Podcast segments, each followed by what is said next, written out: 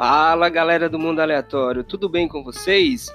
Chegando aqui para começar mais um cast e hoje vamos falar do Planeta 9. Se você já ouviu algo, algum assunto a respeito, já pode ter ouvido comentar. No ano passado mesmo, lá pelo mês de setembro, ele entrou em pauta em discussão de novo no meio da ciência.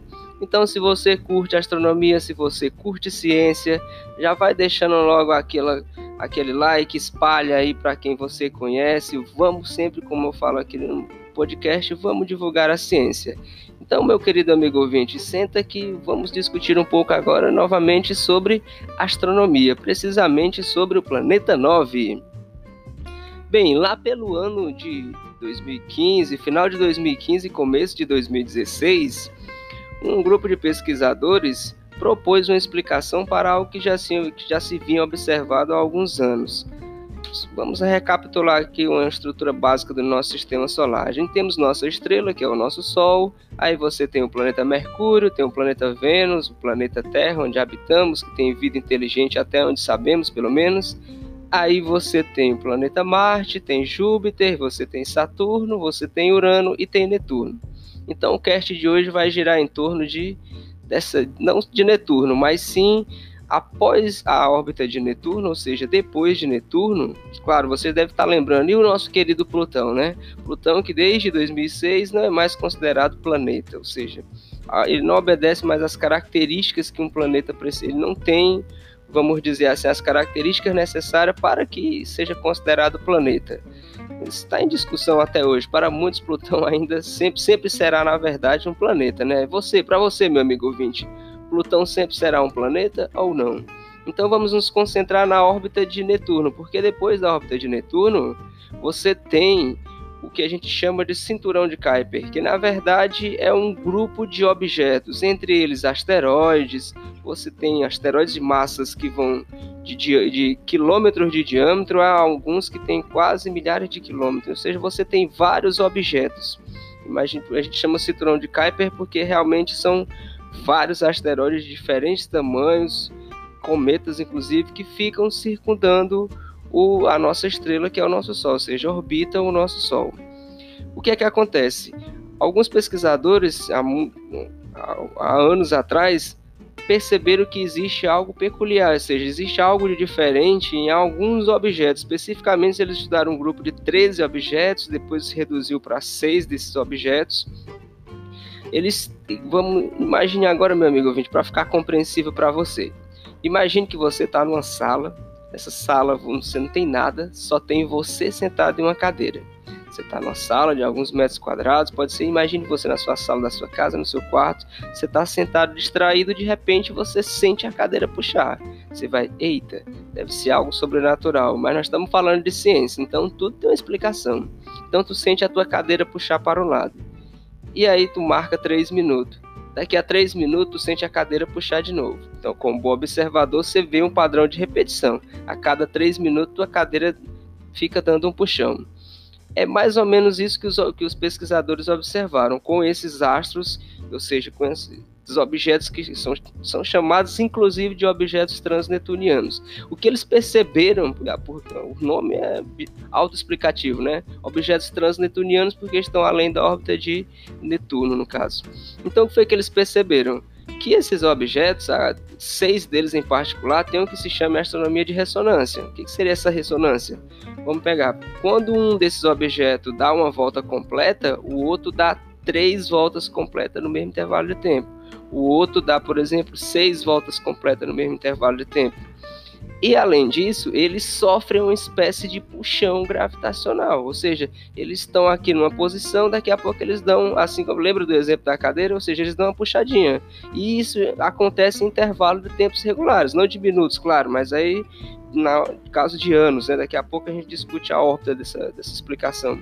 Então eles dão aquela puxadinha. Então essa ressonância junto com essa puxadazinha gravitacional, uma afastada que eles dão para o lado, os pesquisadores começaram a elaborar teorias, ou seja, hipóteses, perdão, hipóteses para que isso possa ser explicado.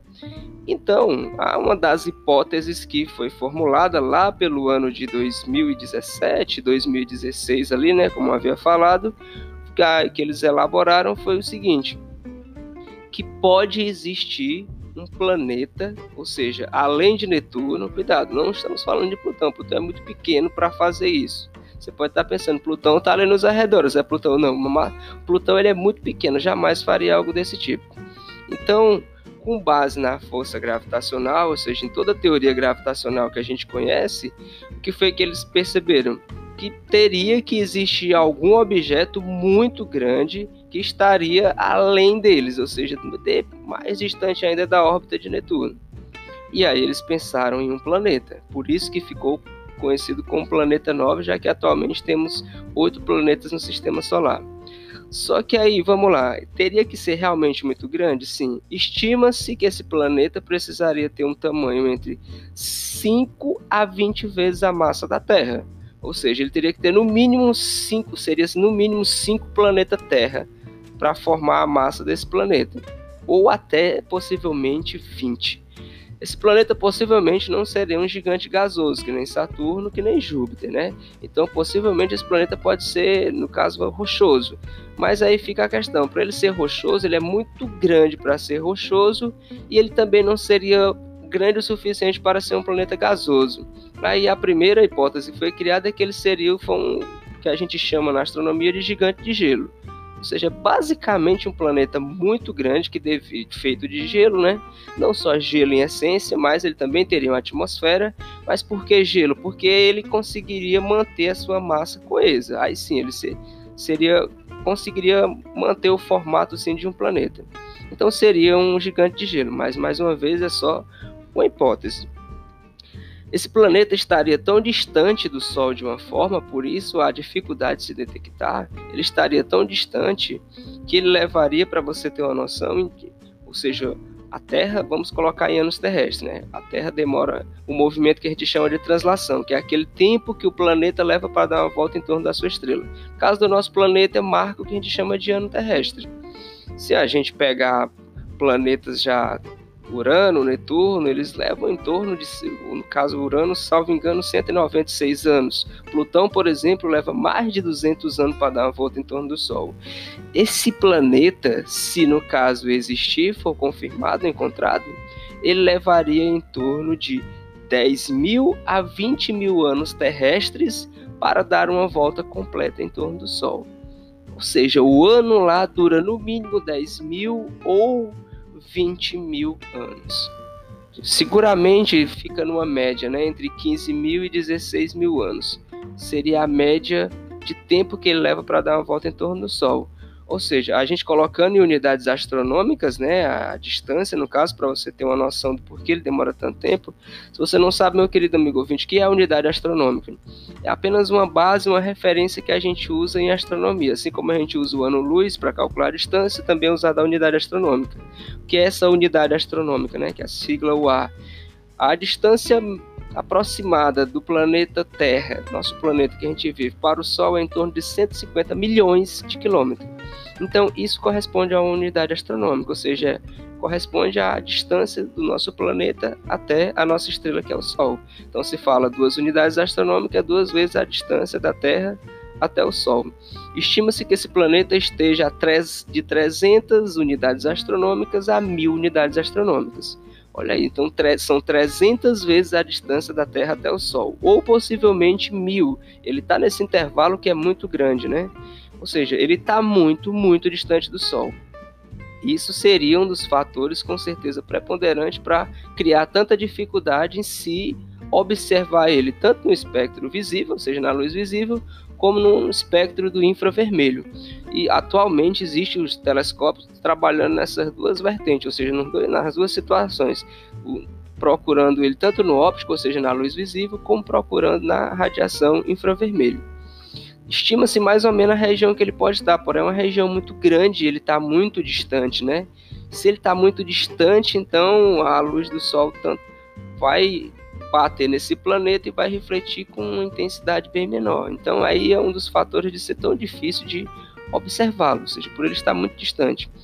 O que se leva a crer que realmente esse planeta 9 possa existir é essa perturbação muito intensa causada nesses objetos, como eu expliquei, nos objetos transnetunianos.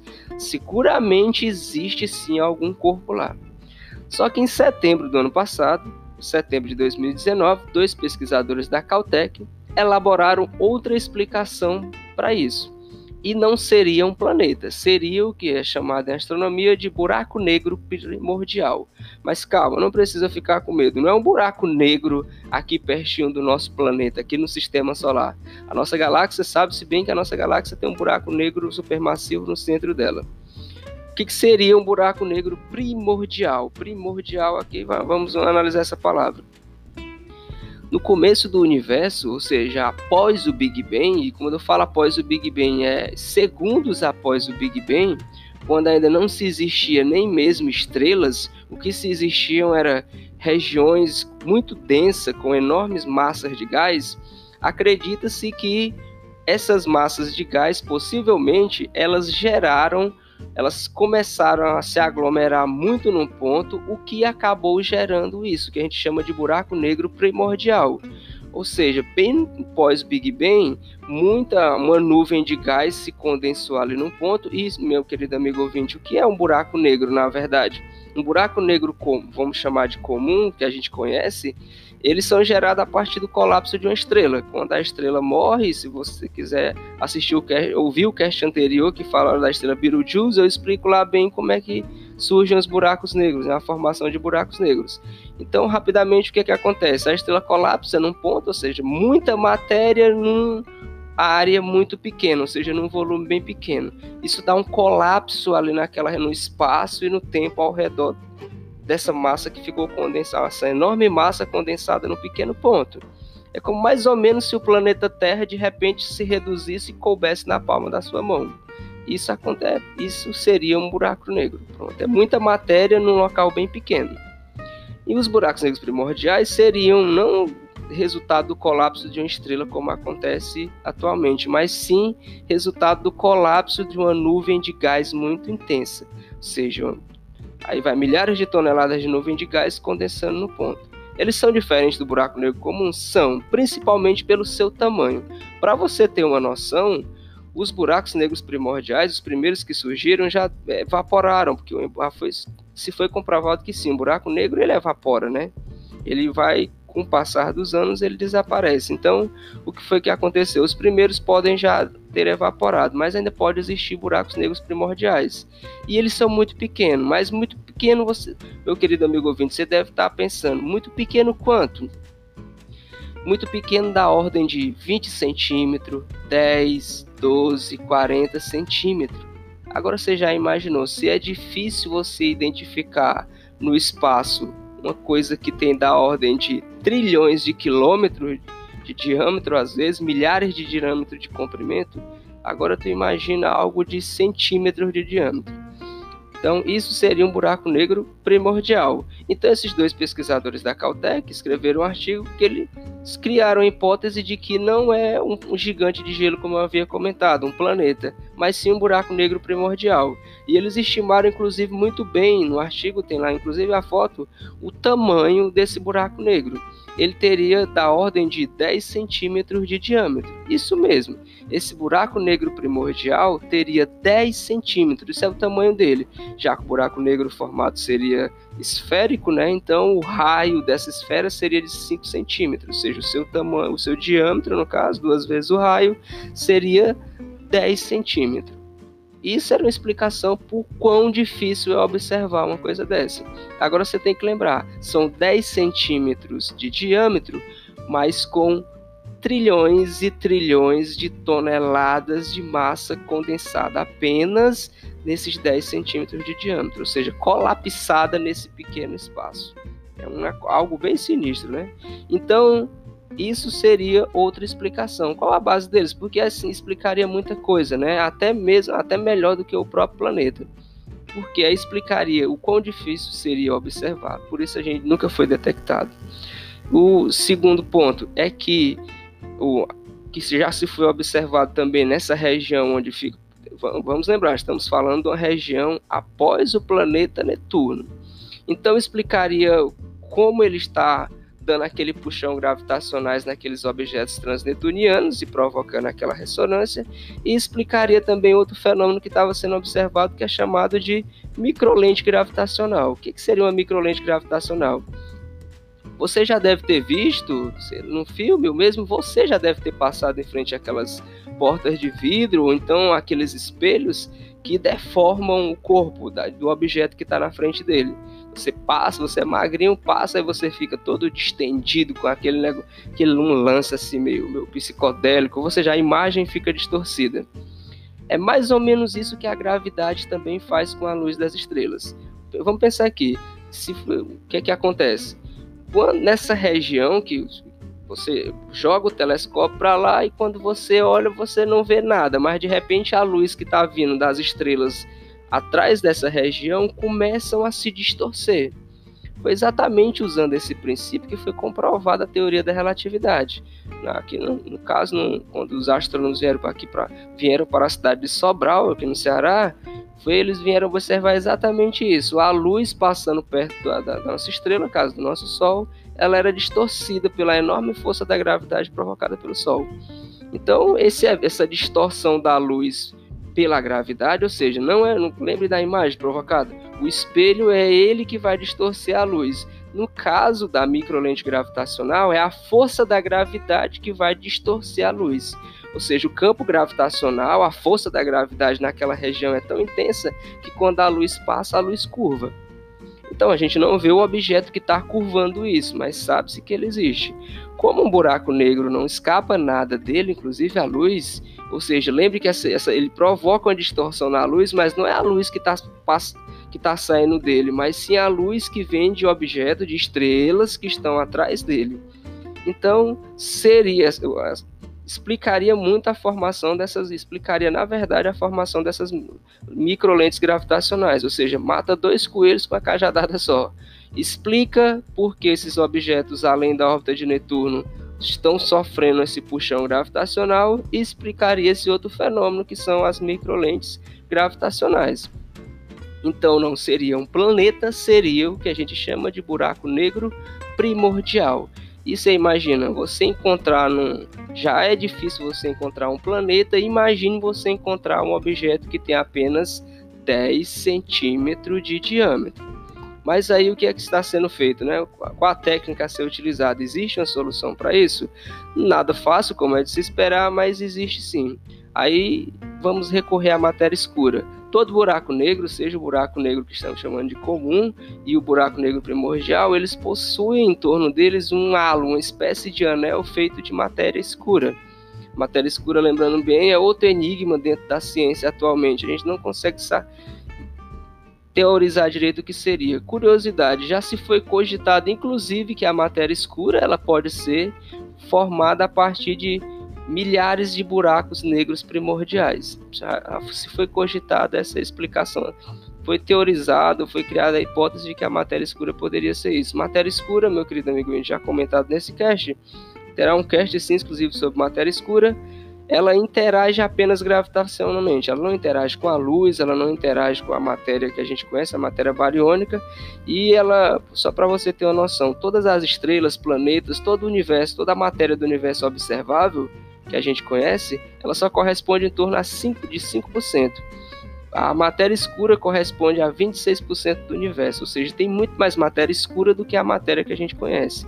E ela já foi comprovada, já sabe-se muito bem que ela existe porque ela interage gravitacionalmente.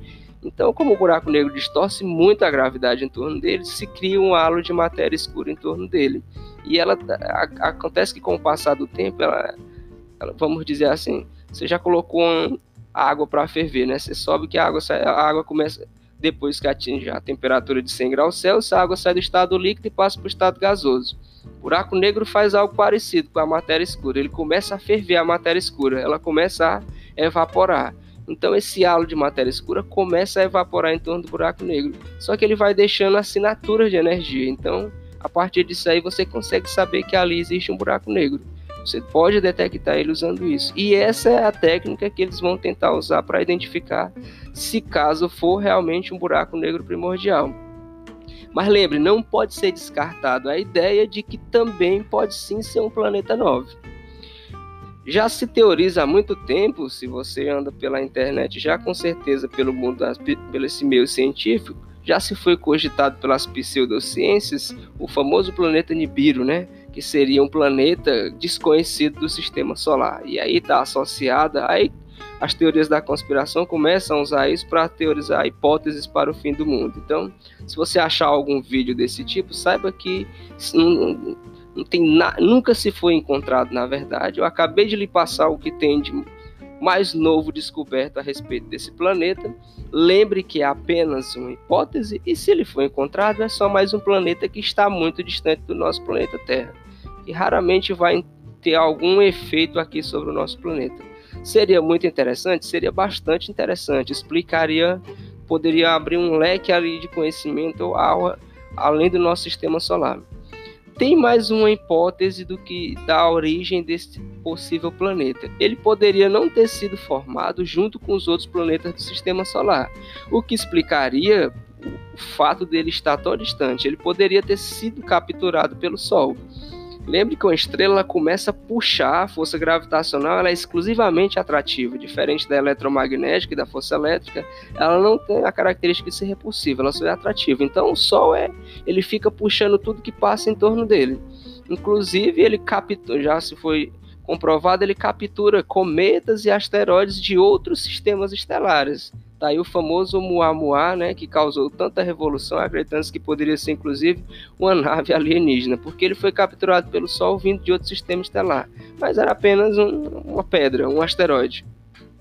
Então, outra explicação é que o planeta 9 não foi formado no sistema solar, e sim capturado pelo Sol. Ele foi formado por outra estrela em torno de outro sistema estelar e acabou vagando pelo universo e o Sol venha, acabou puxando ele. Isso explica o fato dele estar tão distante dos outros planetas. Seria uma, explicação para isso. ou seja, a sua composição possivelmente seria totalmente diferente da composição aqui dos planetas que formam o sistema solar. Bem, meu querido amigo ouvinte, se você quiser comentar, temos o nosso podcast, temos lá um podcast do nosso Mundo Aleatório, pode seguir lá o arroba podcast mundo e você também pode entrar em quem manda mais e-mail. Mas se você quiser, você pode entrar em contato lá pelo mundoaleatório48@gmail.com. E se você quiser seguir esse criador desse podcast lá no Instagram, você também pode procurar Farias Marcelo 30, que eu sempre estou deixando lá o dia em que vai ser lançado lá o nosso podcast para que a gente possa ter essa proximidade. Dê lá sugestões de pauta, algum assunto que você queira comentar, de astronomia, qualquer assunto relacionado à ciência. Um abraço e se você quiser me ajudar, espalhe esse podcast para o maior número de pessoas possíveis. Não só pela divulgação científica, né, mas para você desmistificar muitas teorias, às vezes conspiratórias, que existem acerca de planetas extras, extrasolares, ou seja, planetas desconhecidos. Um abraço e vamos divulgar a ciência. thank you